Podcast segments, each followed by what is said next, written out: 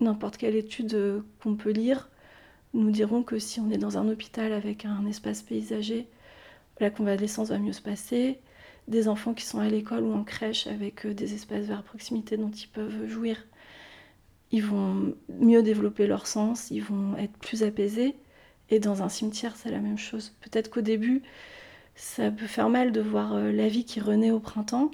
Et puis peut-être qu'avec le temps, ça fait du bien aussi de revoir le cycle des saisons et de se dire que c'est voilà que la vie, enfin, que chaque année tout recommence, que chaque saison euh, est, un cycle et qu'on fait partie de ce cycle-là et que la personne qu'on vient visiter, bah, elle fait aussi partie de ce cycle-là.